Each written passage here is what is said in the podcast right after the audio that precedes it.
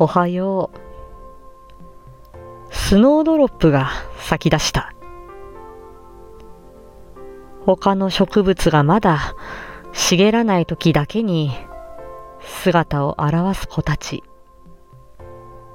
雪が溶けた後に雪の雫のような花が咲くなんて。ベル型の花からは妖精がひょっこり顔を出しそうな雰囲気がある。隠された鼻の奥はいつだって空想への扉なんだ。